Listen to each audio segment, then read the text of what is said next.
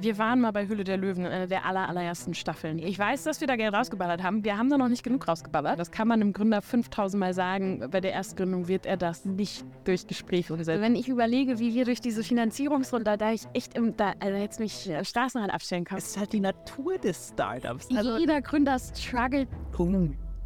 Ich finde spannend, dass du das sagst, weil Wenn man sehr früh vor so eine Wand läuft, weil man merkt, wie dumm man gerade eigentlich ist, dann geht auch diese Scham immer weiter weg. Das ist richtig peinlich für mich. Der Startup Schlau Podcast. Los geht's.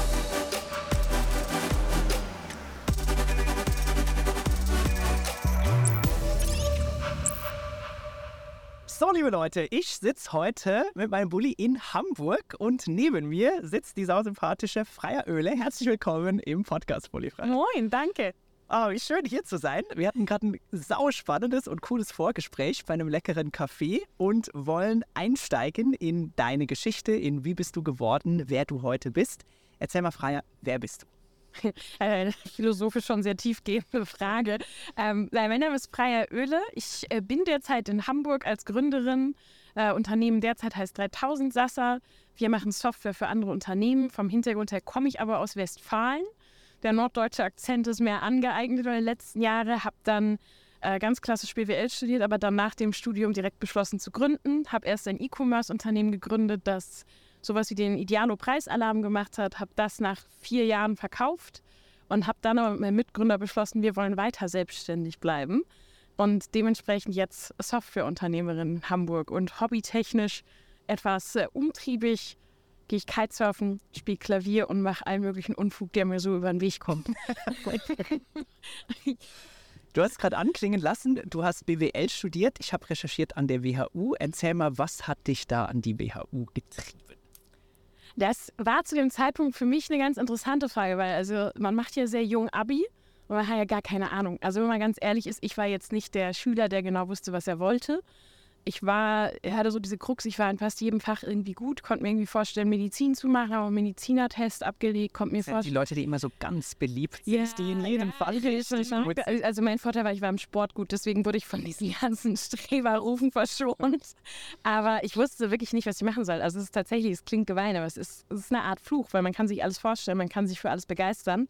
Da habe ich mir alles Mögliche angeguckt und habe dann irgendwann gedacht, naja, Wirtschaft, da darf ich noch unterschiedliche Sprachen machen, da komme ich irgendwie um die Welt. Und das war irgendwie, ich, ich mochte Mathe, Zahlen waren spannend. Da habe ich gedacht, ich mache das.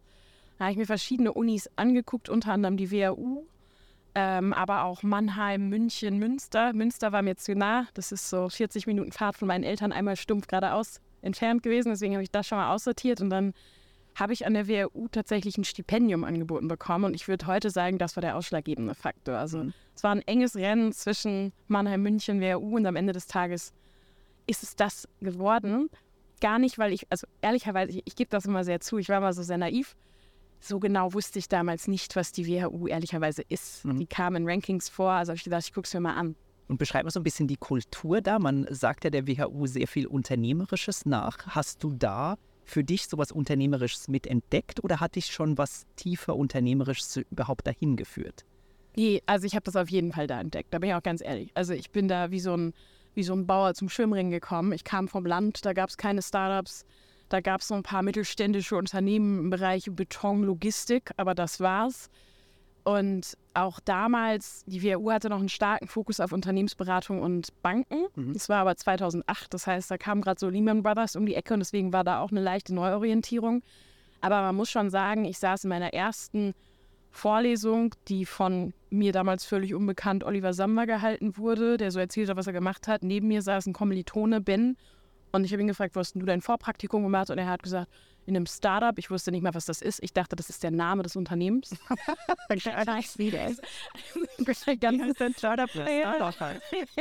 ich war richtig klug früher. Und ähm, das habe ich dann tatsächlich an der Uni kennengelernt. Und dann haben meine Mitbewohner gegründet, um mich rum irgendwie Freunde. Und dann ist das das erste Mal so eine Option überhaupt geworden. Also da muss man schon sagen, das verdanke ich der Uni, dass ich heute wie so ein unternehmerischer Freigeist unterwegs sein kann. Also so diesem, diesem Ökosystem, Ja. was, was da halt wahrscheinlich gute Leute zusammengebracht hat, kann ich, kann ich viel relaten. In St. Gallen war, der, war dieser Spirit ähnlich. Ähm, und ich, ich will nicht sagen, dass ich da unfassbar viel Fachliches gelernt habe in St. Gallen, aber ich glaube, ich habe gelernt zu lernen und ich habe vor allem coole Menschen kennengelernt, die so coole Inspirationen reingegeben haben und auch irgendwie so eine, so eine Gründerattitüde hatten oder so einen Drive, was reißen zu wollen, ähm, der letztlich mit mir resoniert hat, aber wahrscheinlich meine Impulse noch verstärkt hat, das auch wirklich ernst zu nehmen und zu machen. Also ich, ich habe die gleiche Dankbarkeit, wie, äh, wie du es gerade beschreibst. Ja, also ich glaube, man unterschätzt das. äh, Also als junger Mensch hat man gar keine Ahnung davon, es sei denn, man ist viel klüger, als ich damals war, ähm, wie sehr das Umfeld prägt. Total. Also wenn ich mir Freunde angucke, die ungefähr im gleichen Umfeld von früher gewesen oder geblieben sind, die haben alle ihren Weg gemacht, aber es ist ein ganz, ganz anderer Weg. ja. auch mit einem ganz anderen Fokus und Anspruch an die Arbeit. Und da muss man schon sagen, man kann das Peer Pressure nennen, wenn man es negativ benennen will, aber es ist eher Inspiration gewesen, weil man irgendwie, also ich habe an der Uni gesessen und dann hat mir jemand erzählt, der trainiert gerade für einen Marathon und der andere war irgendwie zwischendurch im Himalaya und ich habe da gedacht- so, oh großer Gott, ich habe ja noch gar nichts gemacht. Mhm. Und bei uns zu Hause hatte man eigentlich schon viel gemacht. Und Ja. das, das bringt einen schon viel weiter, wenn man überhaupt auch über diese Möglichkeiten nachdenkt. Und ich glaube, das unterschätzt man oft. Beschreib mal, wie, wie ging dein Weg weiter nachher aus der WHU und diesen unternehmerischen Gefilden? Wie ging das weiter nachher? Ähm, so ein bisschen atypisch bei mir. Also früher war es eher so, wenn du zu den damaligen Zeiten an der WU gegründet hast, sind alle, also muss ich vorstellen, wie wenn man so ein Dorf nimmt mit so einem Kran und das einfach gesammelt dann nach Berlin verfrachtet. Das war so der Weg damals in die, ich nenne es mal Gründung unserer Uni, weil sich alle irgendwie in Berlin wieder getummelt haben, da entweder miteinander oder zumindest irgendwie in diesem Netzwerk gegründet haben. Und das war aufgrund meines Mitgründers so ein bisschen anders. Das ist ein Schulfreund von mir, der Techie ist und eine sehr andere Herangehensweise an viele Dinge hat und auch damals nicht zwingend nach Berlin wollte. Mhm. Und wir sind deswegen nach Hamburg gegangen, haben auch einen Investor gefunden, der gar nichts mit der WU zu tun hatte, aber haben dann so ein bisschen beides zusammengebracht. Einmal so diese, diese technische Welt, die dann eher von Tobi kam und dann so ein bisschen so meine Welt durch Kontakte, die wir im Bereich VCs hatten, dass wir zumindest mal wussten, wie pitcht man, wie macht man das, aber haben dann hier in Hamburg so ein bisschen unser eigenes kleines Ökosystem auch um uns herum aufgebaut, muss man sagen. Beschreib mal, wie hat das funktioniert? Also wie bist du da an Leute rangekommen? Du bist ohnehin ein sehr kontaktfreudiger Mensch, das, äh, das merkt und sieht man sofort. Aber Wie so ein Hund. Na, was heißt wie ein Hund? Ich, äh, ich, ich habe früher oft gesagt, wie so ein Kohlenstoffatom, sehr bindungsfreudig mit vielen anderen. Ähm, wie, wie bist du da an entsprechende Leute rangekommen? Also wenn es darum geht, irgendwie mit einer Idee in die Umsetzung zu gehen, dafür Geld zu raisen, weil es braucht halt einfach Cash, damit man Miete bezahlen kann und ein bisschen was entwickeln kann. Wie, wie hat es geklappt bei dir oder bei euch? Ich würde immer so gerne so kluge Antworten darauf geben. Irgendwie so erstens, zweitens, drittens macht das. Aber es ist immer so ein Sammelsurium an Dingen, die man nur teilweise beeinflussen kann. Also das erste ist tatsächlich eigenes Netzwerk. Ähm, das muss man ganz klar sagen. Ich habe mit ganz vielen Freunden gesprochen. Ähm, ich glaube, wichtig ist, dass man da auch keine Scham hat. Das haben nämlich viele so entweder dieses so, oh, ich darf das jetzt nicht erzählen oder ich weiß nicht, ob ich das machen soll. Wenn es dann nicht klappt, ist ja peinlich. So, da habe ich halt nicht drüber nachgedacht. Da ist Naivität ganz gut. Ich habe einfach Leuten erzählt, so, wir machen das gerade, kennst du jemanden? Ähm, und äh, für die Investoren zum Beispiel auch ganz unorthodox, das was am erfolgreichsten für uns war, wir hatten eine Liste äh, von Investoren, wo wir wussten, die sind irgendwie Business Angel. Ich kannte die zu großen Teilen gar nicht, aber ich habe denen allen tatsächlich E-Mails geschrieben, die ich versucht habe, halbwegs nett und charmant zu formulieren. Und wir haben da eine sehr gute Antwortquote drauf gehabt. Mhm.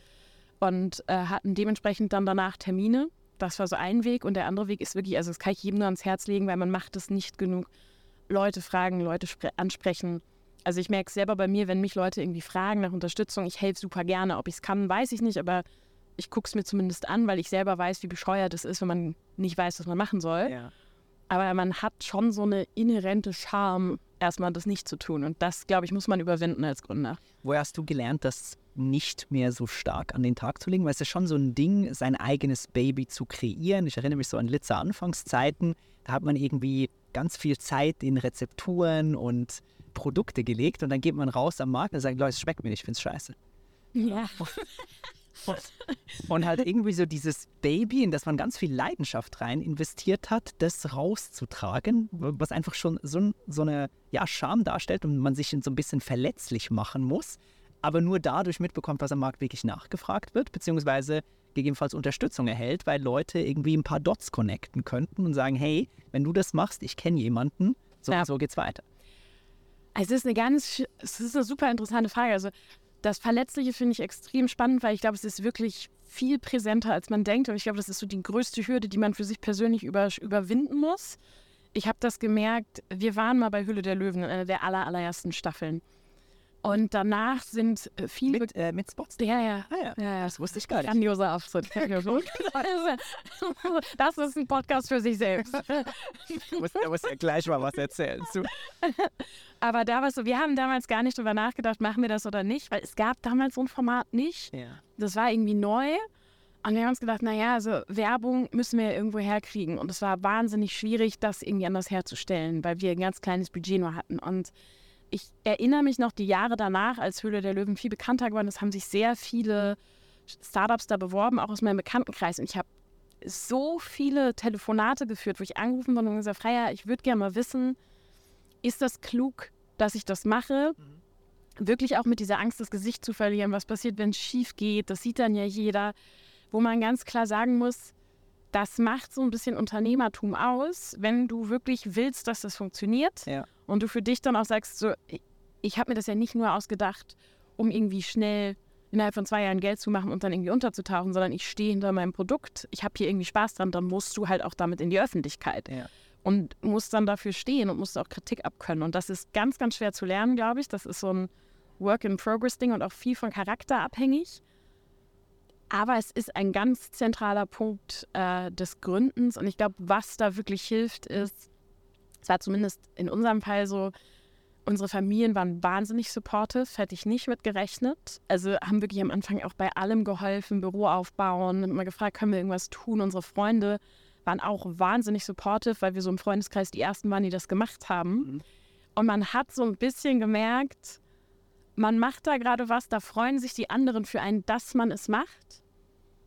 Weil es, also generell finden Leute es, glaube ich, gut, dass man es tut, weil sie es selber auch tun würden, wenn sie eine Idee hätten oder wüssten, wie es geht. Und das hat, glaube ich, so ein bisschen dazu geführt, dass, dass das so ein bisschen beflügelt und ich diese Scham dann relativ flott abgelegt habe. ja. Aber ich finde es gut, dass du Verletzlichkeit ansprichst, weil das ist ein ganz zentraler Faktor. Total. Also wenn sich Startups heute anguckt, da habe ich eine Diskussion mit einem Freund darüber gehabt, Sales ist eins der Key-Themen, wo die meisten Startups echt nicht so gut dran aufgestellt sind, Ja. Weil das nicht das Thema des Gründers meistens ist. Und der Gründer auch nicht ganz oft zumindest, jetzt mal klischeehaft gesprochen, die Person ist, die gerne Cold Calls macht. Ja. Es muss man machen. Man muss es machen. Also wie viele Türklingen ich geschrubbt habe, das kann man sich gar nicht vorstellen und das schult extrem. Aber ich glaube, dass das gerade heute in unserer Generation mit, man, man textet lieber, man ruft nicht so gerne an, man kann alles irgendwie so ein bisschen vor Versteckt sich lieber vom Bildschirm. Exakt. Mühsam da rauszugehen und äh, Ja, deswegen, wenn man irgendwie jemanden findet, also ich habe einen Freund, der kann dir alles aufschnacken. Also da kaufst du, also die kannst du so auf den Fischmarkt stellen. Und das ist für mich eine wahnsinnige Inspiration, weil er einfach sagt, so, nee, ich habe ja hier einen Verkaufsauftrag. Und wenn die Nein sagen, meinen die das ja nicht persönlich. Und ich Ja. glaube, das muss man für sich üben. Und dieses ist auch wieder Scham, total. einfach überwinden. Ist ganz, ist ganz zentral. Ich erinnere mich auch in unserer Vorstellung ähm, bei Höhle der Löwen hatte wir hatten Angst, über diese Margenthemen zu sprechen. Ja, aber dann weiß ja nachher jeder, ähm, wie unsere Produktkalkulation ist und das, das müssen wir doch irgendwie für uns behalten. Im Unwissen, dass Professionals am Markt draußen einfach haargenau wissen, wie das Ding funktioniert. Wie sind Herstellungskosten, Gemeinkostenaufschlag und so weiter. Den musst du nichts erzählen, aber wir hatten so das Gefühl, wir haben irgendwie die Secret Source für uns und das dürfen wir niemals publizieren, aber haben nicht verstanden, dass draußen die Professionellen einfach ganz genau wissen, wie dieses Game nachher aufgestellt ist und wie das funktioniert und dass man letztlich auch alles im Bundesanzeiger nachschauen kann. Ja. Also so eine ähm, ja, eher unwissende, vielleicht naive Scham ähm, mit etwas, was sich selbst so als Geheimnis anfühlt, was aber de facto überhaupt kein Geheimnis ist, aber einem vielleicht so ein bisschen hindert, wirklich voranzuschreiten. Und das, das finde ich, das finde ich so diese, diese Blockade, die man selbst erdenkt, die einem nachher vielleicht in der Aktion hemmt, Ja. etwas wirklich größer zu machen, weil man sich einbildet und ausdenkt, hm, hm, weiß nicht, ob man so irgendwie Ja. damit rausgehen könnte. Ist Also, ganz zentral, ist ganz zentral. Also da gibt es diese zwei Faktoren, so Gründerparanoia, erstmal überhaupt über die Idee zu sprechen. ja. Das versuche ich auch immer allen neuen Gründern aus. Also ganz ehrlich, wenn ich die Zeit hätte, dann hätte ich wahrscheinlich schon was in dem Bereich gegründet. So, Ja. Das ist jetzt nicht, wenn mir jemand eine Idee erzählt, dass ich da drauf springe und das sofort herstelle, weil ich dann von 0 auf 100 die Ressourcen habe, jetzt mal eben irgendwie ein Startup aus dem Boden zu klopfen. Auch Gründer, die kommen mit, ja, ich erzähle dir von der Idee, aber nur wenn du dieses NDA unterschreibst. Ja, ja, ja. Oh. Vor allen Dingen ist es ja eigentlich gar nicht hilfreich, weil du willst, also es ist für einen Gründer wahnsinnig hilfreich, wenn ich irgendwo hingehe und Leuten, wo ich weiß, das könnte für die interessant sein, denen sagen, hier, da ist jemand, der macht das, das dürfte ich aber mit dem NDA überhaupt. Also da fängt schon an. Aber ich glaube, das Zweite, und das ist ja eher dein zentraler Punkt, ist auch so dieses über Zahlen sprechen und die auch einfach mal Zahlen sein lassen. Also wir haben das ganz extrem gemerkt, dass es so ein bisschen hinderlich war. Wir hatten Investoren drin, mit denen wir uns immer super verstanden haben. Und es war immer alles ganz tüffig, aber wir mussten einmal im Monat so ein Reporting abgeben. So, das ist jetzt nicht wahnsinnig viel verlangt, denkt man, aber es, es wabbert so im Kopf hinter einem her. Mhm. Und da muss man irgendwie argumentieren, warum man jetzt diesen Monat x Euro dafür ausgegeben hat. Es kommt einem wahnsinnig viel vor, weil auf der anderen Seite hat man ja auch nicht so viele Einnahmen. Und das ist beklemmender, als einfach zu sagen, ich weiß, dass wir da Geld rausgeballert haben, wir haben da noch nicht genug rausgeballert, wir müssen da hin. Ja. Und das muss man erstmal lernen in diesem Prozess. Wenn man ganz schnell, das ist auch so ein bisschen deutsche Mentalität durch dieses Planen und ist Sollabgleich und wie viel darf ich überhaupt erzielen, finden die das dann schlecht? Statt einfach zu sagen, so, pass auf, das sind unsere Zahlen, die sind noch lange nicht da, wo ich hin will. Wenn du ein Problem damit hast, sag was, aber ich kann es gerade nicht lösen, Mhm. weil das ist da, wo ich hin will und dafür brauchen wir das. Aber das ist, das ist, glaube ich, etwas, man muss einmal gegründet haben, Mhm. um das zu entwickeln. Das kann man einem Gründer 5000 Mal sagen. Bei der Erstgründung wird er das nicht durch Gespräche umsetzen. Wa- Waren das so Erfahrungen, die ihr damals bei Spotster äh, erlebt habt? Absolut, absolut, ja, ja. Also wir hatten da ganz viele Gespräche, wo wir auch gesagt haben, warum haben wir jetzt das gemacht, warum tun wir das? Und das Witzige ist, ich hätte das in dem Moment nie als Belastung beschrieben. Also ja, es war Aufwand und wir mussten das einmal im Monat machen, aber wir haben es dann irgendwie automatisiert, weil wir irgendwann gesagt haben, so da steckt keine Arbeit rein, die Techies schreiben Anbindungen und dann wird das automatisiert rausgeballert. Aber ich musste einmal im Monat diesen Report abgeben. Das habe ich auch gemacht. Und in unserer jetzigen Firma, die ist komplett gebootstrapped, selbstfinanziert, da müssen wir das nicht. Da muss ich mich nicht irgendwie am 28. hinsetzen und Formulare ausfüllen, was wir wo gemacht haben, sondern ich gucke mir an, läuft's? Wo will ich hin?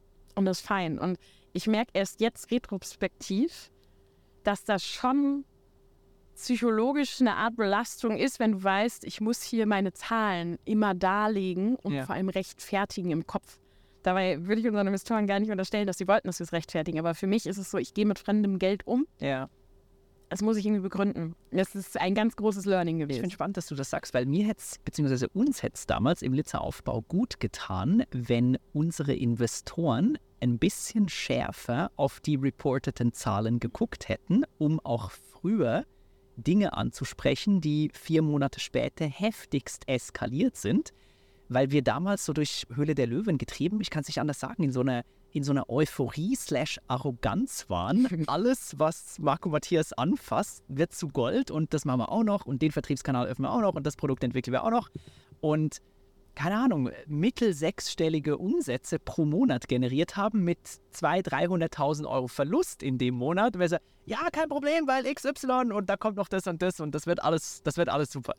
Und da hätte es uns richtig gut getan, diese, diese Accountability-Funktion, die ja dieses Reporting de facto hat, dass die ernster genommen worden wäre. Wir selbst haben sie so semi-ernst genommen, ähm, aber leider auch so ein bisschen unsere Investoren, ähm, die wir damals, ähm, glaube ich, auch mit dem mit diesem ganzen Vibe, der damals herrschte, die haben wir irgendwie begeistert und so, Marc Matthias kriegen das hin, auf geht's. Ähm, aber das, dieses Zahlenreporting und die Kontrolle, die hätte, wenn die seriöser gemacht worden wäre, hätte die viel Eskalation verhindern können. Ähm, und deswegen erkenne ich schon auch sehr viel sinnvolle Funktion äh, in dem. Ich weiß, natürlich ein anderer Case, wenn euch jetzt die Company 100% gehört und ihr schon mit ein bisschen Gründungserfahrung wisst, was ihr da tut ähm, und die Buchhaltungssprache gut versteht. Aber damals, wenn ich da ehrlich äh, in unsere Situation zurückreflektiere, das war schon ein bisschen wilder Westen. Ja, ich glaube, also es kommt, ja, also ich es kommt ein bisschen darauf an, was hast du da gerade für ein Gründerteam und für eine Situation vor dir. Also ich, ich habe eine grobe Vorstellung davon, wie es bei euch gelaufen ist. Man muss bei uns sagen, wir haben sofort so ein Tool gebaut von uns aus, wo jeder jederzeit sehen kann, was passiert hier gerade wo mit dem Cash, weil Ja. wir selber da sehr kontrollierend waren. Ja. Und ich glaube, uns hätte es viel mehr geholfen. Wir mussten da Dinge ausfüllen, die in meinen Augen teilweise die Zahlen. Also wir hatten eine Spalte, die mussten wir ausfüllen. Wie viele mehr Likes haben wir dieses, diesen Monat auf Facebook zum Beispiel? Jetzt mal nur um eine von diesen Zahlen zu nennen. Ja. Das ist eine Zahl, äh, ganz ehrlich, Ja, es interessiert, okay. also es bringt ja auch nichts, kein Ergebnis. Es hätte uns viel mehr geholfen, in deinem Sinne, was das Reporting angeht, wenn da eine, eine Person gesessen hätte und mal gesagt hätte, ich gucke mir das an und dann frage ich gezielt nach einem KPI, von dem ich wirklich Ahnung habe, dass er hier wichtig ist. Aber das war nicht der Fall, sondern es war mehr so ein Gesamtreporting nach Reporting-Standards, wie man das so in mittelständischen oder Finanzunternehmen kennt, wo man sagt, es war immer Ordnung bei uns im Haus, das kann man uns wirklich nicht vorwerfen, aber es ist auch niemand hingegangen und hat uns auf den wirklich wichtigen Zahlen gechallenged und einfach mhm. gesagt, lass mal hinsetzen, lass mal drüber sprechen, sondern es war mehr so dieses, warum, ähm, warum ist die Zahl größer geworden, warum ist die kleiner, die null hilfreich war. Und ja. das ist dann so ein bisschen so, kommst, kleinteilig. Kleinteilig und dann kommst du auch mehr in diesen Rechtfertigungsmodus, der komplett nicht hilfreich ist. Ich glaube, da ist es ganz wichtig zu sagen, habe ich jemanden in meinem Investorenkreis, wo ich sage, der hat krank Ahnung von zum Beispiel Cash Management. Ja. Und dann zu dem gehe und mal dezidiert sage, so, pass mal auf, hilf mir mal kurz, was kann ich hier machen, damit mein Cash-Management ja. effizient und auch aussagekräftig ist. Und es mehr so auf dieser Ping-Pong-Ebene zu ja. haben, statt auf dieser Reporting-Ebene. Weil der Case, den du beschreibst, no offense, aber den gibt und gab es vor allem, es war früher noch ausgeprägter, auch auf der VC-Ebene ganz arg. Also da wurden jeden Monat Reportings in Excel-Form abgegeben. Die wurden kurz überflogen. Da hätte man wahrscheinlich viel mehr rausholen können, Total. aber wurde halt nicht gemacht. Total. Ich, ich finde auch spannend, wenn du das so beschreibst, das Mindset des Gründers zu sagen, hey, ich habe im Thema Cash Management echt ein Thema. Ähm, lass uns mal irgendwie gucken, wie wir das zusammen besser lösen können. Weil ich erinnere mich, ähm, wenn ich dir so zuhöre, hatten wir als Gründer immer so das Gefühl, wir müssen uns möglichst schön, kompetent und alles im Griff habend positionieren gegenüber unseren Investoren, weil dafür gab es Lob, dafür gab es positives Feedback, dafür gab es Marc Matthias richtig geil, der Laden rockt.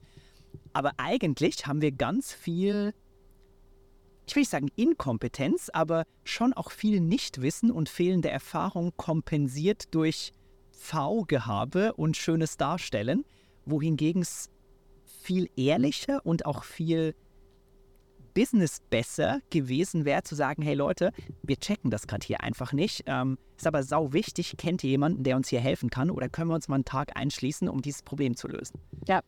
Ja, also, also da zwei Punkte zu. Also Punkt eins, ich glaube, das ist ein generelles Gründerproblem. Das habe ich irgendwann gemerkt.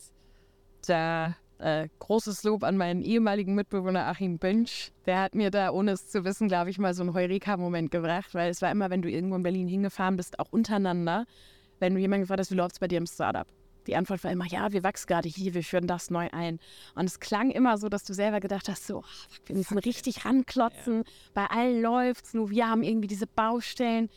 Und der Witz ist, es war, es, jede Begegnung, die ich hatte, war so. Und dann gab es immer den einen ehrlichen Menschen, und das war tatsächlich Achim, weil wenn ich da hingefahren bin und gefragt habe, Achim, wie läuft's bei euch? Dann kam zurück, ja, scheiße läuft's, Öle, scheiße läuft's. Und er hat es einfach rausgelassen. Und ich habe da gesessen und das war so ein so befreit wird. Moment, weil man gedacht hat, so, da ist wenigstens mal jemand ehrlich. Und als wir, wir haben ja erst das quasi eingestellt und wurden dann noch gekauft. Und als wir es eingestellt haben, haben wir die zwei Journalisten angerufen, mit denen wir am engsten Kontakt haben, weil wir gesagt haben, wir machen das jetzt hier ordentlich. Die haben immer gut über uns geschrieben. Uns hat tatsächlich nie ein Journalist irgendwie für einen Karren gefahren. Ähm, und wir sagen denen ganz ehrlich so, Kinder, pass auf, das wird passieren. Wir werden das jetzt nicht unter den Teppich kehren wenn ihr darüber schreiben wollt, schreibt darüber. Wenn ihr sagt, das ist unwichtig nicht, aber wir wollten euch wenigstens so fair sein. Ihr habt immer über unsere Folge geschrieben, mhm. könnt ihr es gerne überschreiben. Waren die super freundlich, haben mit uns ein cooles Format auch gemacht. Gründerszene damals ein Interview äh, sogar auch aufgenommen. Und nachdem das rauskam, haben mich an einem Tag über 14 Startups angerufen, also die Gründer, und haben alle gesagt, du, pass auf, bei uns ist Folgendes, wir sind gerade da ganz, ganz knapp, wie seid ihr damit umgegangen?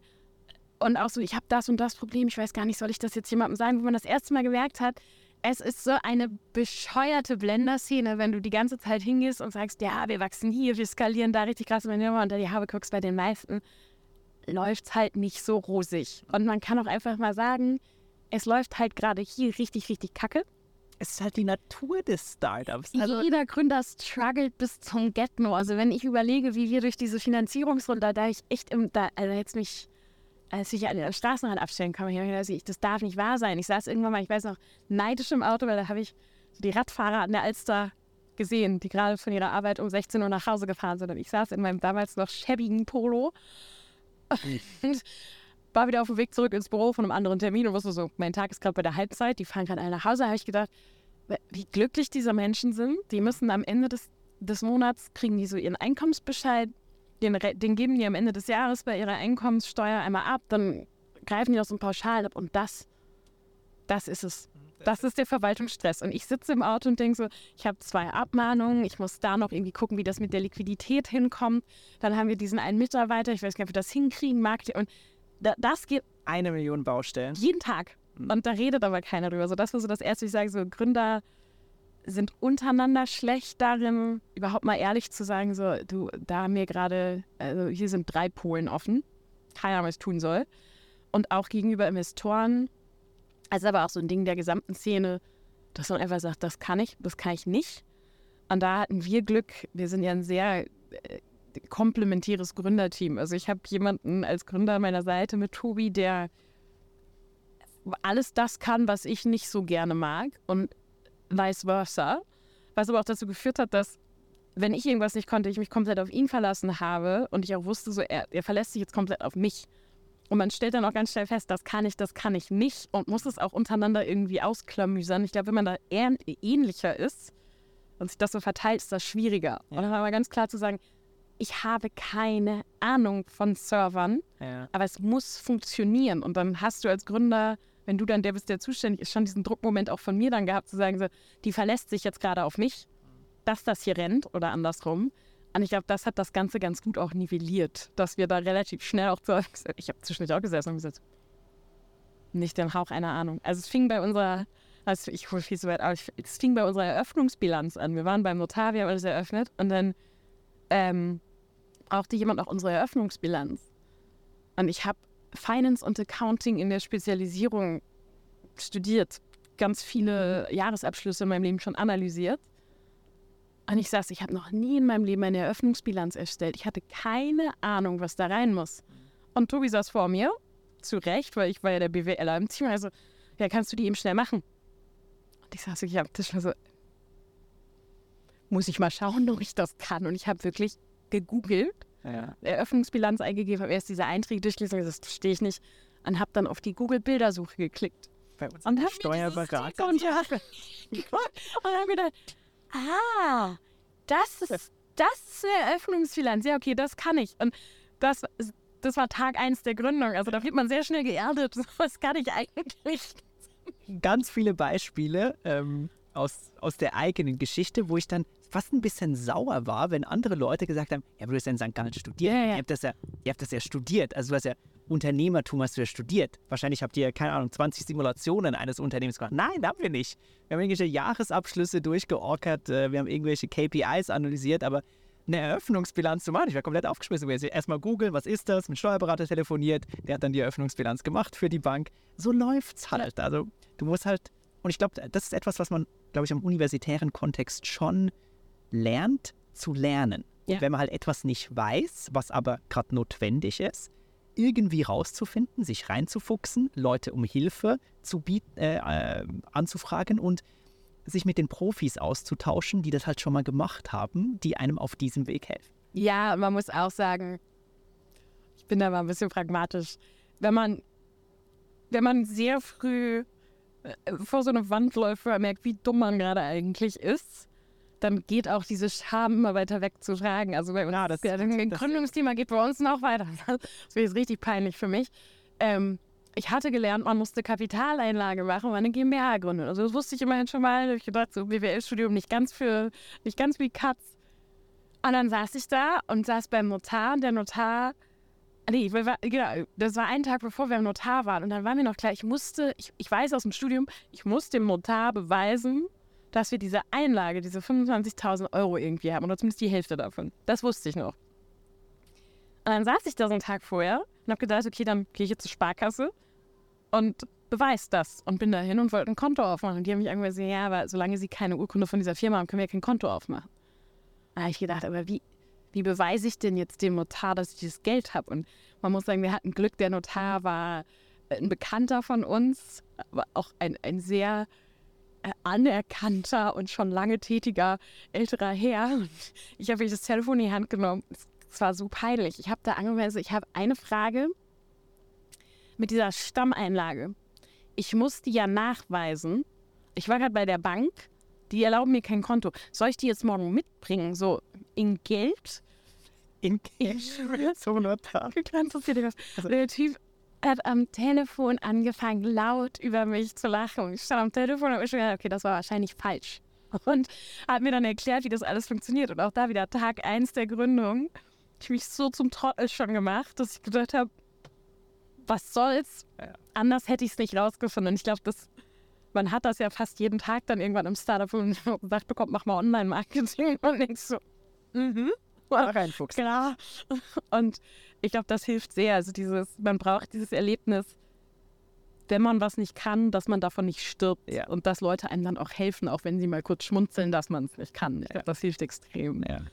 Und man jetzt heute mit gemachter Erfahrung den Neugründern, äh, die gerade auf ähnlicher Flughöhe sind wie du damals, auch so ein bisschen schmunzelt, gerne weiterhilft, weil Ja. du warst selbst mal da und dich erdet die Erfahrung und du hast nicht die Arroganz heute zu sagen, ihr Trottel, sondern du weißt selbst, dass Ja. du mal ein Trottel warst, bist wahrscheinlich immer noch ein bestimmter Trottel auf einer anderen Flughöhe, aber hast irgendwie so dieses Mindset von, ich bin einfach ein bisschen erfahrener, aber ich war mal genauso da, wo du auch warst. Ja, und auch von Leuten zu hören, das muss man auch sagen, das hat mir wahnsinnig geholfen. Ich habe von mit den erfahrensten Gründern schon gehört, ich habe keine Ahnung, was ich da, ich, hatte keine Ahnung, was ich da mache. Und das erstmal so für sich auch zu realisieren, so, weil man, man denkt ja immer, das ist sowas Professionelles und gerade wenn es irgendwie in einem Startup gut läuft, denkt man so, was ein krasser Crack. Und dann spricht man mit diesen Menschen und rafft das erste Mal, dass das auch nur ganz normale Menschen sind, die genauso wie so ein Dussel durch dieses Minenfeld gelaufen sind, wie man selbst.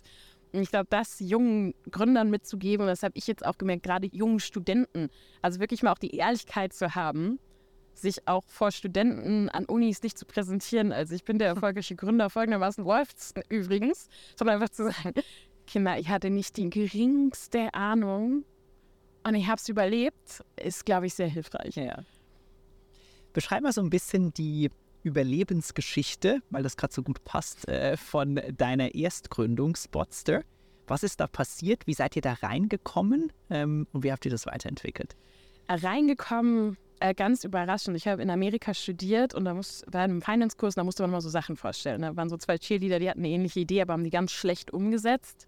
Dann haben wir das angeguckt und gesagt, das wäre super smart, weil ich als chronisch pleite Student brauche irgendwas, was für mich Sachen verfolgt und sagt, das ist günstiger. Und dann habe ich damals Tobi angeguckt und gesagt, kannst du was bauen? Dann hat er es gebaut, dann haben wir es irgendwie auf den Markt gebracht und haben uns tatsächlich in alles reingefuchst. Also vorher noch nie Online-Marketing gemacht und wir haben es halt irgendwie immer mit wenig Budget hinbekommen und haben es dann vor allem durch Presse relativ gut schnell hochgekriegt. Also man muss sagen, Beschreib mal kurz, was ist, für die es nicht kennen, was Also, ist oh, Spotster sorry. genau? ja, also Spotstar war eine Online-Merkliste für Produkte, die man im Internet gefunden hat und wo man benachrichtigt werden möchte, wenn die günstiger sind. Also du siehst eine Playstation, denkst dir, hätte ich gern, aber ich weiß, 290 oder was auch immer die heute kostet, ist zu viel. Ich würde gern die, also für 250 könnte ich mir vorstellen. Dann merke ich mir das Ding mit einem Klick Mhm. und dann sagt dir die App Bescheid, wenn das so günstig ist. Das kennt man heute durch den Idealo-Preisalarm, das gab es damals nicht. Das haben wir quasi in Deutschland gebaut. Und wie habt ihr, was war euer Monetarisierungsmodell? Also wie habt ihr Geld verdient? Affiliate Marketing, das ging damals noch gut. Das heißt, wenn jemand über unseren Link irgendwas gekauft hat, dann wurden wir ihr eine provisioniert. Provision? Ja, Genau. Und das hat auch ganz gut geklappt. Also wir haben es geschafft innerhalb von vier Jahren, dadurch, dass wir sehr viele Nutzer dazu gebracht haben, ähm, die Einnahmen zumindest zu schwarzen Zahlen zu verwandeln. Das war jetzt aber nicht so, dass man sagt, so, da kannst du schon leben, sondern kannst halt mal eine coole Teamparty von feiern. Also Aber da kamen ein paar tausend Euro zusammen. Genau, also konntest deine monatlichen Kosten schon echt damit decken fürs gesamte Team. Das war schon schön, aber es war nichts, wo du sagst, das skaliert jetzt bis ins, bis ins Unendliche, weil du musst dir vorstellen, wir haben damals Höhle der Löwen gemacht. Wir waren bei RTL als Internet-Expertin irgendwie mal im Auftritt. Wir waren immer irgendwie in der Zeitung, weil wir halt Pressearbeit wie blöd gemacht haben, indem wir einfach die Daten analysiert haben, gesagt haben, was kommt so raus, wann sind Sachen günstig, wann sind Sachen teuer. Ja. Da ist der Deutsche sehr inhaltssensitiv und liest es Ja, gern. Ich kann sagen, da geht ihr auch drauf drauf. Ja. Und dadurch hatten wir wahnsinnig viel Aufmerksamkeit und eine große Nutzermasse, die sehr günstig zu uns gekommen ist, muss man sagen. Und unser Ziel war eigentlich hinzugehen und zu sagen, naja, ich habe hier jetzt irgendwie 18.000 Menschen, die sind an der Playstation interessiert, das weiß ich. Also wäre es ja smart, wenn ich jetzt mal ein großer deutscher Elektronikkonzern bin, zu sagen, ich weiß das, also mache ich für die einen individuellen Gutschein. dass diese 18.000 Menschen genau auf das Produkt, das sie haben wollen, einen günstigeren Preis bekommen. Ja. Dynamic Pricing quasi. Das war so der Grundgedanke, der, wie ich bis heute glaube, funktionieren würde und den Konzernen gerade bei den ganzen Anwerbungskosten, die du heute im Internet hast, wahnsinnig viel Geld sparen würde. Aber du hast, es tut mir leid, du hast diese Abteilung da, diese, diese Konzernmitarbeiter nicht dazu bekommen, es zu verstehen. Mhm. Also wir hatten, da, wir hatten da Gespräche, Lead Time, also dass die mal wirklich verstanden haben, was wollen wir von denen, warum macht das Sinn, von teilweise 24 Monaten. Wo der dann gesagt wird, ah, jetzt habe ich es verstanden, ja, dann lass uns das mal nächstes Jahr im Q3 machen. So, und da haben wir irgendwann da gesessen und gesagt, das, das System steht, wir haben alles gemacht, was wir machen können. Wir haben jetzt keinen Bock, jetzt noch hier 24 Monate zu sitzen und zu gucken, wie irgendwie jeden Monat so Deckungsbeitrag plus ganz bisschen reindümpelt.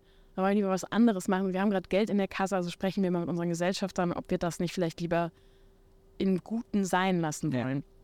Und das war dann auch die Entscheidung. Das war die Entscheidung, die war extrem schwer, aber im Nachhinein genau die richtige, haben dann auch bekannt gegeben, wir lösen das auf, wir liquidieren alles, was da ist, dass jeder wieder was aus der Firma zurückbekommt und daraufhin hat sich dann ein Bekannter gemeldet und gesagt, ich habe das gelesen, ich würde das gern kaufen, zumindest die Technik dahinter. Ja.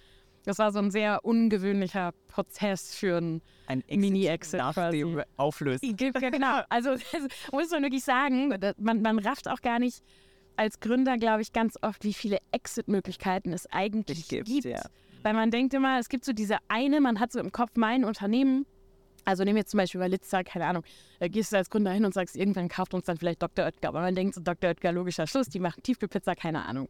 Dass es aber dazwischen noch irgendwie 100 andere Leute gibt, die interessiert wären, wenn sie wüssten, dass du es verkaufen würdest. Ja. Das dass du auch bestimmte Skills und Assets Genau. aufgebaut hast, von denen ja sonst wahrscheinlich niemand weiß. Exakt. Und du dir vielleicht gar nicht selbst bewusst bist, was du eigentlich für ein Asset geschaffen Ja. hast. Ja, waren wir uns überhaupt nicht bewusst. Deswegen war für uns auch dieser Anruf, der dann kam, sagen wir, so, werdet ihr interessiert, diese Technik zu verkaufen? Ich brauche das. Das kam aus einer quasi Marketingagentur, hat mir nie mit gerechnet. ja. Also ganz unverhofftes Ende quasi einer Firma, muss man sagen. Und diese, ich nenne es mal Exit oder dieser Exit-Prozess, wann ist der passiert? 2018. Ihr habt 13 gegründet, also so nach Ja, dann war es 2017. 2017 war es. 17 gegründet oder Ja, 18? nee, wir haben 2017 haben wir es, äh, haben wir es quasi eingestampft und dann verkauft. Und gegründet haben wir es Ende 2013, Anfang 2014. Okay, also so Ja. plus minus fünf Jahre Ja. ähm, aufgebaut. Ja, verstehe. Ah, vier. Vier. Vier Jahre waren es. Genau. Und nach diesem Exit, wie ging es dann weiter und wie, wie gelang eine Transformation in eine heute, ich habe gelesen, eine Art Agency, ein Venture-Arm, ein Investment-Vehicle? Beschreib das mal. Wir sind wieder an dem Punkt, wo ich gerne eine wahnsinnig sophisticated Antwort geben würde und sagen muss, wir sind da irgendwie reingestrudelt. Also, das hat sich so ergeben. Also, also, als wir verkauft haben, wir hatten vier Jahre gar keinen Urlaub gemacht. Wir waren so Gründer, die gedacht haben, wenn wir jetzt irgendwie nicht da sind, dann bricht alles zusammen. Auch im Nachhinein ganz unklug. Ähm, nach vier Jahren gesagt, so ganz ehrlich, wir fahren jetzt erstmal kurz für einen Monat in Urlaub. Das muss jetzt sein und sind nach sind mit, einer, mit einem kleinen Teil des Teams nach Südostasien geflogen und sind da einen Monat durch Südostasien gereist, ein bisschen Kitesurfen gemacht. Und dann haben wir gesagt, wir, wir unterhalten uns einfach am Strand und dann machen wir eine große Strategie, weil es jetzt nächstes gründen. Das haben wir natürlich nicht gemacht. Im Nachhinein auch gut so, sondern wir waren einfach mal, einfach mal vier Wochen frei. Und als wir wiedergekommen sind, hat mich ein ähm, ehemaliger Kollege aus einer Unternehmensberatung angerufen und gesagt, pass auf, ich habe hier so, ein, so eine Produktionsstätte, die würde ich gerne digitalisieren. Wir brauchen da ein bisschen Unterstützung. Ihr habt doch gerade noch nichts zu tun oder wollt ihr das machen? Ich sage, ja, das können wir schon nebenbei machen, weil dann haben wir so einen privaten Cashflow, das ist gar nicht so schlecht. Und haben uns in der Zeit sehr viele Positionen angeguckt. Also auch unter anderem für große deutsche VCs und Inkubatorenangebote, da irgendwie Geschäftsführer von bestehenden Ventures zu werden, sind da hingefahren, haben uns die Teams einzeln angeguckt. Das hat sich nie richtig angefühlt. Also es ist ganz komisch, man ist dann ja auch so ein bisschen spoiled kid, weil man war ja eigenständig, hat selber entschieden und hat selber sein Team zusammengesucht. Und dann sind wir da irgendwie hingefahren. Ich habe mir da die Teams angeguckt. Also entweder war es so, die Leute hätte ich nicht eingestellt oder es war so, das ist nicht mein Produkt, da hänge ich nicht dran. Und das war jedes Mal so ein bisschen so, meh.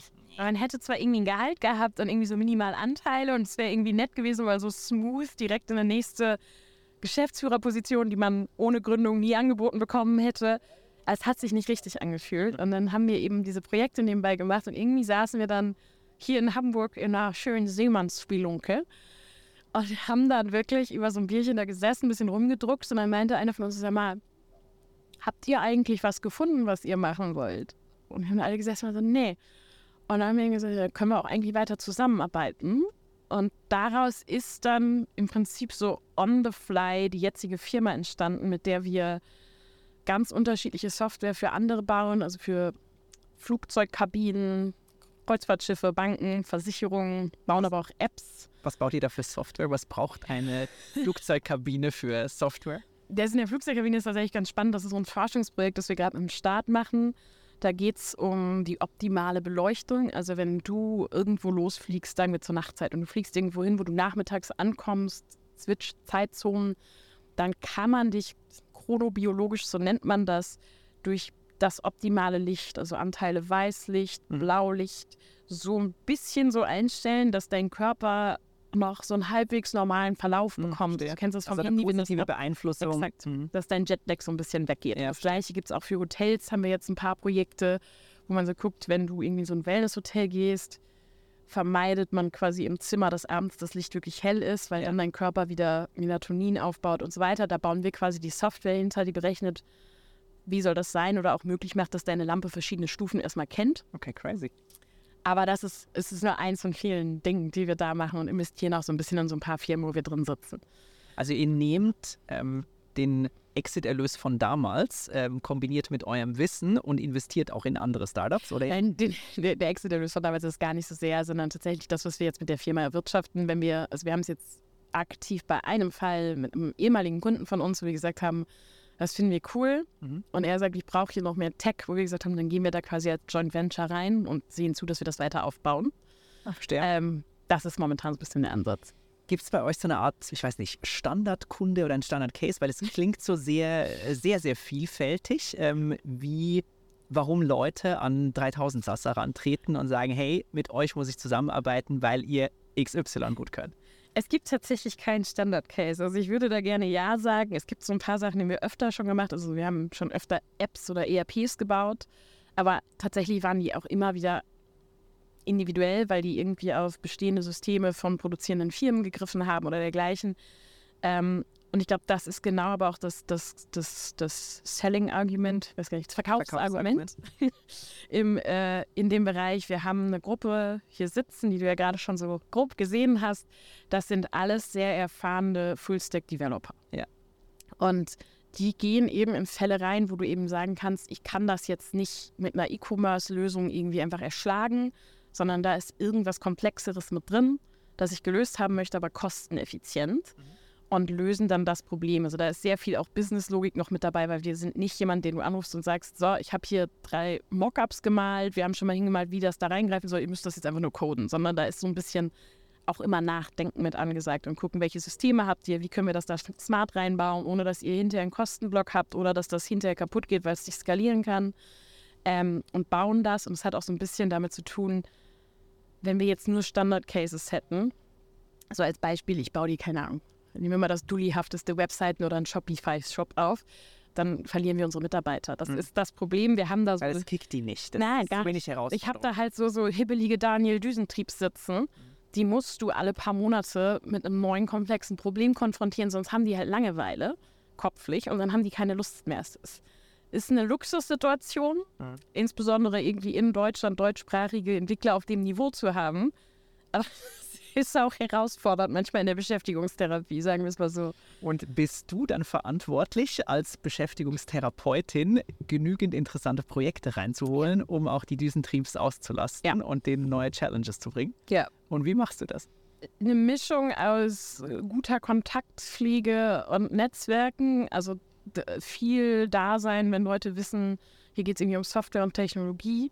Aber man muss ganz ehrlich sagen, viel davon ist auch einfach nur, ich unterhalte mich wahnsinnig gern mit Menschen und meistens kommen Projekte dann darüber, dass sich irgendjemand daran erinnert, wenn sie ein Tech-Problem haben, an wen wende ich mich denn? Weil man muss ganz klar sagen, also angenommen, du würdest morgen eine App produzieren wollen, die folgendes kann, du stehst da, also du weißt ja gar nicht, wo du anfangen sollst. Das ist ja, als würdest du vor einem gelben Seitenbuch stehen und entscheiden müssen, wie, wie mache ich das jetzt? Oder wie, wie teuer darf sowas überhaupt sein? Das weiß halt auch keiner. Und da jemanden zu haben, der einfach mal ganz ehrlich sagt, so pass auf, mach das so am besten oder mach lieber so. Wenn das so viel kostet, ist es zu teuer. Da, da versucht dir gerade jemand die Schuhe auszuziehen. Mhm. Ist da extrem hilfreich. Und da sind, das ist eher so Vertrieb über Vertrauen, nennen wir es mal. Alright. Und ist es, wenn ich es jetzt richtig verstanden habe, ist es eine Beleidigung, wenn ich sage, ja, du bist jetzt in einem Dienstleistungssektor drin, kommst eigentlich vom Aufbau eines unternehmerischen Systems, also Unternehmerin und bist jetzt eigentlich mit ein paar Leuten zusammen fast selbstständig unterwegs. Was macht das mit dir? Ich, also es ist keine Beleidigung. Was, äh, den Termus, den, äh, den ich nicht mag, ist Agentur. Das hat aber andere Gründe, weil ich diverse Arbeiten von Agenturen bei Kunden von uns gesehen habe, die ich entweder moralisch oder technisch schwierig fand.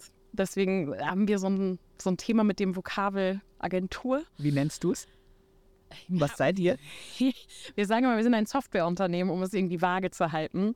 Wir sind ein Dienstleister, ganz klar. Ein Problem habe ich damit gar nicht. Im Gegenteil, es macht Spaß, dadurch ist es vielfältig. Aber ja, wir arbeiten selber immer an eigenen Produkten oder eben Beteiligung, weil auch so ein bisschen so dieses. Es kribbelt schon so ein bisschen, wenn du nicht mehr so das eigene Produkt selber weiterbaust. Aber ich finde das nicht negativ. Es ist eine ganz andere Form von Arbeiten. Was Schönes ist, dass du das Gefühl hast, dass du da gerade wirklich auch Wert schaffst. Also das ist ein ganz neues Gefühl zu wissen, ich weiß am Ende des, des Jahres oder des Monats, ich fütter hier gerade diese ganze Mannschaft durch. Ich äh, finanziere alles, was hier steht. Und das ist ein funktionierendes System. Also das ist nicht eins, wo ich darauf hoffe, dass es mal funktioniert. Und das ist auch eher das Ziel zu sagen, wir arbeiten das so weiter auf, dass es wächst, dass wir einen Cashpool haben, mit dem wir diverse Dinge tun können. Ja. Das Schwierige daran ist, und ich glaube, das, das ist jedem Gründer halbwegs bekannt, ist so dieses Geduldsding. Mhm. Also ich bin Langatmig. Ah, Voll. ja. Ich bin immer mehr so die mit dem, mit dem Hummeln im Hintern, der irgendwie schon drei Monate eigentlich immer zu lang sind als, als Horizont. Man muss erstmal lernen, es braucht Zeit, dass du ein konstantes Unternehmen aufbaust, das auch für sich selber steht, das solide ist. Und das passiert nicht innerhalb von einem Jahr, selbst wenn ich es gerne hätte. Mhm. Und das lernt man dadurch, glaube ich, ganz gut. Beschreib mal, wie steht ihr heute da als 3000 Sasser? Ungefähr Leute, wenn du magst, auch ein paar Umsatzzahlen? Also wir sind äh, in Summe zehn Leute, alle Programmierer außer ich. Und Bist umsatztechnisch du auch die einzige Frau im Laden? leider ja. Leider ja, muss man Da, sagen. da, da musst du gleich beschreiben. Und umsatzseitig sind wir jetzt gut siebenstellig unterwegs mit einer schönen Deckungsmarge. Also es ist ein selbst funktionierendes Unternehmen, was man, ich neige nicht dazu, in irgendeiner Form immer stolz zu sein, aber das ist schon, wenn man da so am Ende des Jahres sitzt und sich überlegt, okay, wir haben das Ding hier irgendwie dahin gebracht, dann ist es schon ganz schön, das zu wissen. Also du kannst mörderstolz sein auf, äh, auf was ihr da gebaut habt. Äh, Das sah, also man sieht es jetzt leider nicht, aber wenn man auf die Website geht, dann gibt es vielleicht ein paar Bilder aus dem Office. Äh, Das sieht nicht nur fantastisch aus, sondern der Vibe ist auch cool der Leute, die da sind. Und spricht ja immer ganz viel, ich glaube, das unterschätzen ganz viele Gründer, wenn Investoren oder Leute, die was mit dem Unternehmen zu tun haben, in einen Raum reinkommen, tun die das sehr bewusst. Ähm, und merken, was herrscht, was herrscht da für eine Energie, was ist da, was ist da im Raum, wie sind da die Leute drauf, wie ist das eingerichtet. Und da fällt eine Investentscheidung oder eine Entscheidung, hey, mit den Leuten habe ich Lust zusammenzuarbeiten, weil darum geht es letztlich. Ja. Die fällt in den ersten paar Sekunden emotional im Bauch, taugt mir dieser Vibe hier. Und ich Ja. fand euren Vibe sehr, sehr geil. Das freut mich. Das war, man unterschätzt auch, glaube ich, wie viel Geschäft gar nicht mal so sehr nur auf Zahlen beruht. Gerade im Dienstleistungsbereich, aber generell sind dann auch ganz viel noch, ich glaube, man unterschätzt es wirklich, wie viel noch persönliche Not und Vertrauen ist. Total. Und das ist auch so, dass das, ich meine, das ist unter Gründern immer so ein bisschen schwierig, das überhaupt zu sagen, man sucht sich ja eh aus, mit wem man arbeitet, aber das ist für mich ein Faszinosum, wenn ich mir ab und zu Freunde von mir angucke, die in Setups arbeiten als Angestellte oder auch als Gründer, die sie selber gar nicht mehr kontrollieren, mit wem sie da wie arbeiten und die auch so ein sehr distanziertes Verhältnis zu ihrer Arbeit haben.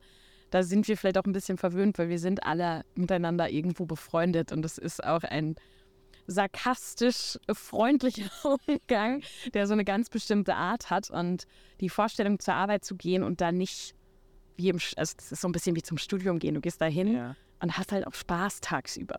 Und das ist für mich ein Faktor, der A, für meine Arbeit wahnsinnig relevant ist, dass ich überhaupt machen will, aber B, auch glaube ich, so für die gesunde Einstellung zum Leben Total. wahnsinnig wichtig ist. Und dieses, das ist schon anders. Wa- Was tut ihr da? Ich meine, to be fair, zehn Leute sind noch relativ einfach zu managen. Ähm, Wenn es dann irgendwie hoch zwei- oder dreistellig wird, ähm, hat es nochmal eine andere Dimension.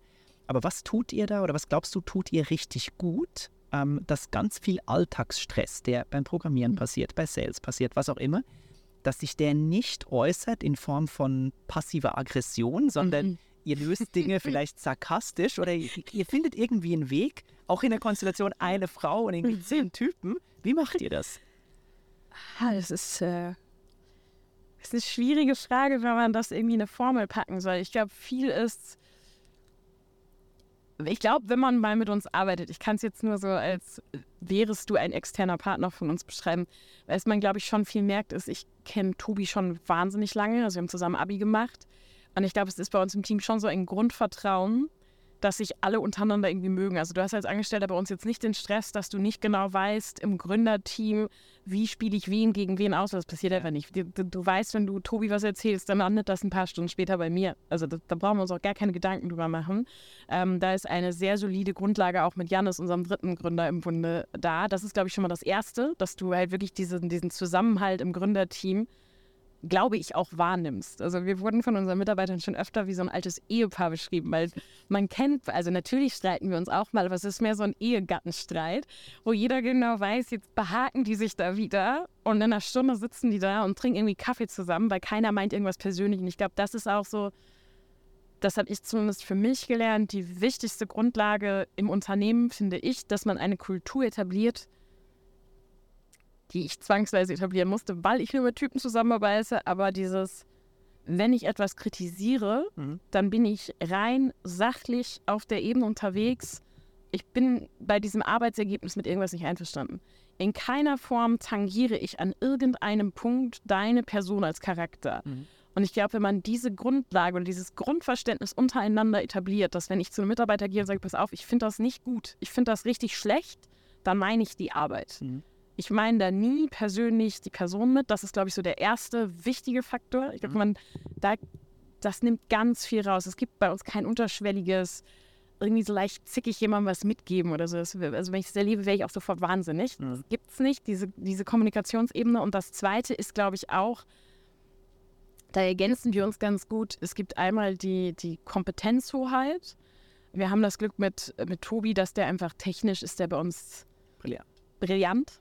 Das heißt, wenn jemand ein Problem nicht gelöst bekommt, kriegt er es irgendwann irgendwie hin. Das heißt, man weiß, ich kann mich kompetenztechnisch immer an Tobi wenden, technisch.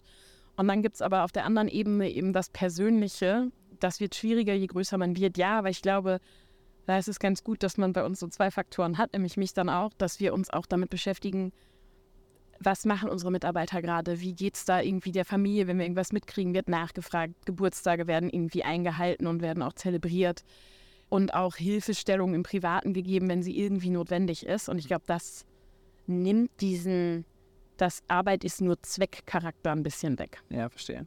Hey, sehr lange ausgeholt, sorry. Ja, also, ähm, wenn du mal so einen Blick in die Zukunft wagst äh, mit 3000 Sasser und dir und deinem unternehmerischen Gehen, was, was kann man von euch, was kann man von dir in den nächsten, ich weiß nicht, drei bis vielleicht fünf Jahren erwarten? Ah, ja. Also ich glaube, wir werden auf jeden Fall in den nächsten drei bis fünf Jahren nochmal ein eigenes Produkt nebenher auf den Markt bringen. Da sind wir gerade sehr intensiv bei. Das Kannst du da schon ein bisschen was verraten? Nein. Weil, also, wir, wir haben gerade so ein MVP, im, das fußt so ein bisschen auf AI, aber es ist kein typisches AI-Startup. Da haben wir so den ersten MVP gebaut, testen den gerade durch. Und das Schöne ist, wenn ich jetzt nicht genau sage, was es ist, und es funktioniert hinterher nicht. Ist kein Grund zu meckern. So. Kann ich mir ausdenken, warum wir es gekillt haben. Nein, aber ähm, das ist eh ein Ziel, das wir haben. Aber gleichzeitig wollen wir das Unternehmen, so wie es jetzt gerade steht, auch wachsen. Das ist ganz, ganz klar. Also wir sind jetzt vor anderthalb Jahren in diesen IoT-Bereich, eben diese Kabinenleuchtung gegangen. Hätten das nie gedacht, dass wir da mal irgendwo drin rumfuchsen. Macht wahnsinnig Spaß. Haben jetzt sehr, sehr fähige Entwickler noch dazu bekommen, die als Student bei uns angefangen haben und jetzt schon eigenständig Projekte laufen. Und es macht Spaß, das zu sehen. Und das wollen wir auch noch größer machen. Und wenn du sagst größer machen, dann siehst du dich irgendwo in drei Jahren bei 30, 40 Leuten Ja. und mittel sieben, vielleicht sogar achtstellig Umsatz. Ja, so die Größenordnung. Also ich habe tatsächlich gar nicht vor, da irgendwie einen riesigen Konzern rauszuwachsen. Das ist, glaube ich, nicht die Arbeitsweise, sondern so macht es halt Spaß. Und so hat man auch Freiheiten, die man ab einer bestimmten Größe schon nicht mehr hat. Aber ja, das ist so der Way to go. Ich habe noch ein paar teuflische und himmlische Fragen Oh. mitgebracht, die ich dir einfach mal hinwerfe, um zu gucken, was macht die Freier damit. Mit welcher Überzeugung oder These, an die du feste glaubst, eckst du an? Ich muss schneller antworten, richtig. ähm, ich glaube, ich ecke primär mit meinem Anspruch an, dass man sich durchbeißen kann. Also ich, ich wäre da gerne manchmal verständlicher, aber ich glaube, ich bin auch sehr fordernd bei einigen Dingen. Und weil ich mich selber irgendwie bei einigen Themen so, kann ich jetzt heute zur Arbeit gehen oder bin ich doch irgendwie krank, bin ich mit mir selber extrem streng. Mhm. Und das auch manchmal gegenüber anderen. Also eine Selbsthärte auch auf. Äh, ich ich kenne das. Ja, Sehr, sehr also ich glaube, ich ecke viel damit an, dass ich sage, vieles ist auch einfach Wille. Und wenn ich das wirklich machen will, dann schaffe ich das auch und dann kriege ich das auch gebacken und dann ist das nicht ein Tag, wo ich irgendwie zusammenbreche, sondern da, das ist, glaube ich, eine gewisse Härte, die nicht immer bei allen freundlich angenommen wird. Ja. Ja, kann ich, kann ich mega nachvollziehen. Mhm. Ich, äh, ich, glaub, das, das hat ja eine sehr positive Seite, weil viel deines unternehmerischen Erfolgs fußt ja auch wahrscheinlich auf einem Nicht-Aufgeben on the way, sondern mit sich selbst, glaube ich, auch vielleicht ein bisschen zu, das ist wertend, zu hart sein oder sehr hart sein, um Dinge halt auch wirklich, wie du sagst, gebacken zu bekommen oder halt irgendwie durchzuboxen.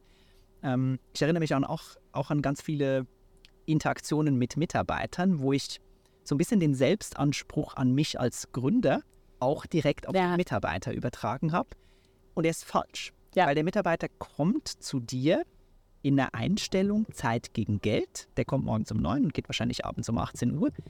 Aber das ist nicht sein Ziel, dieses, dieses Unternehmen als das gehört mir und ich will das jetzt über die nächsten Jahre äh, mit all meiner Energie ins Größtmögliche entwickeln, sondern ich bin hier für einen Job. Ja. Das ist ein Job und deswegen bin ich angestellt, deswegen habe ich es auch nicht selbst gegründet. Ähm, also da zu clashen, das, dem kann ich sehr, sehr gut nachfühlen. Ja, vielleicht in einfach ausgedrückt so meine Mentalität von, du stell dich mal nicht so an. Das ist nicht Ja. immer beliebt. Ja, ja kann ich mega nachführen. Ähm, erzähl mal, worüber denkst du heute fundamental anders, als du früher gedacht hast?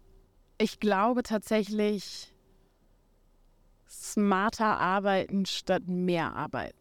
Ich habe früher Fleiß immer daran bei mir selber gemessen, dass ich, ich muss da Effort reinstecken, deswegen auch nicht in Urlaub gefahren, immer irgendwie zugesehen, dass ich noch irgendwas mache am Wochenende. Also mindestens einen Tag am Wochenende habe ich immer irgendwas gearbeitet und habe noch einen Tag am Wochenende das Büro geputzt, weil wir uns damals keine Putzfrau gele geleistet haben.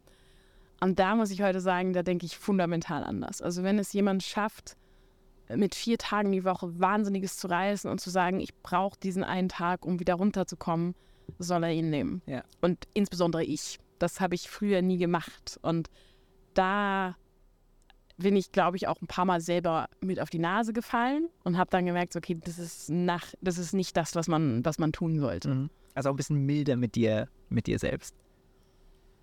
Ja, ja, ja, es ist mehr so dieses, ich merke eher, dass, mein, dass meine Leistungsfähigkeit abnimmt, Wenn du es übertreibst. wenn ich es übertreibe und dann mit mir streng bin, weil ich sage, du musst jetzt wieder dahin kommen, dass du an den Punkt kommst, wo, wo du selber mit dir zufrieden bist, wie du gerade durch den Tag kommst. Und wenn ich merke, dass ich da so rumschlüre, Ja.